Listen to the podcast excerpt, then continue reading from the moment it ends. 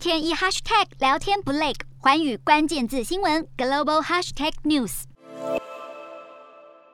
美国十一号公布四月消费者物价指数，较去年同期上升百分之八点三，略低于三月创四十年来新高的百分之八点五，但还是高于市场原先预估的百分之八点一。不过，这是八个月来首见涨幅缩小，专家对此抱持乐观态度。随着汽油价格从历史高点回落，美国四月消费者物价增幅减缓，意味着通膨可能已经触顶。但专家认为，通膨可能还是会维持高点一段时间，而美国联准会预料将持续踩刹车，让需求降温。为了抑制通膨，联准会今年已经两度升息，但整体通膨压力依旧沉重，外界也出现许多质疑声浪。对此，专家解释。即便联准会无法直接解决通膨潜在的长期问题，但联准会可以透过系统性策略解决供应链引发的相关问题，使通膨数据和预期回落到目标值中，进而缓解市场压力。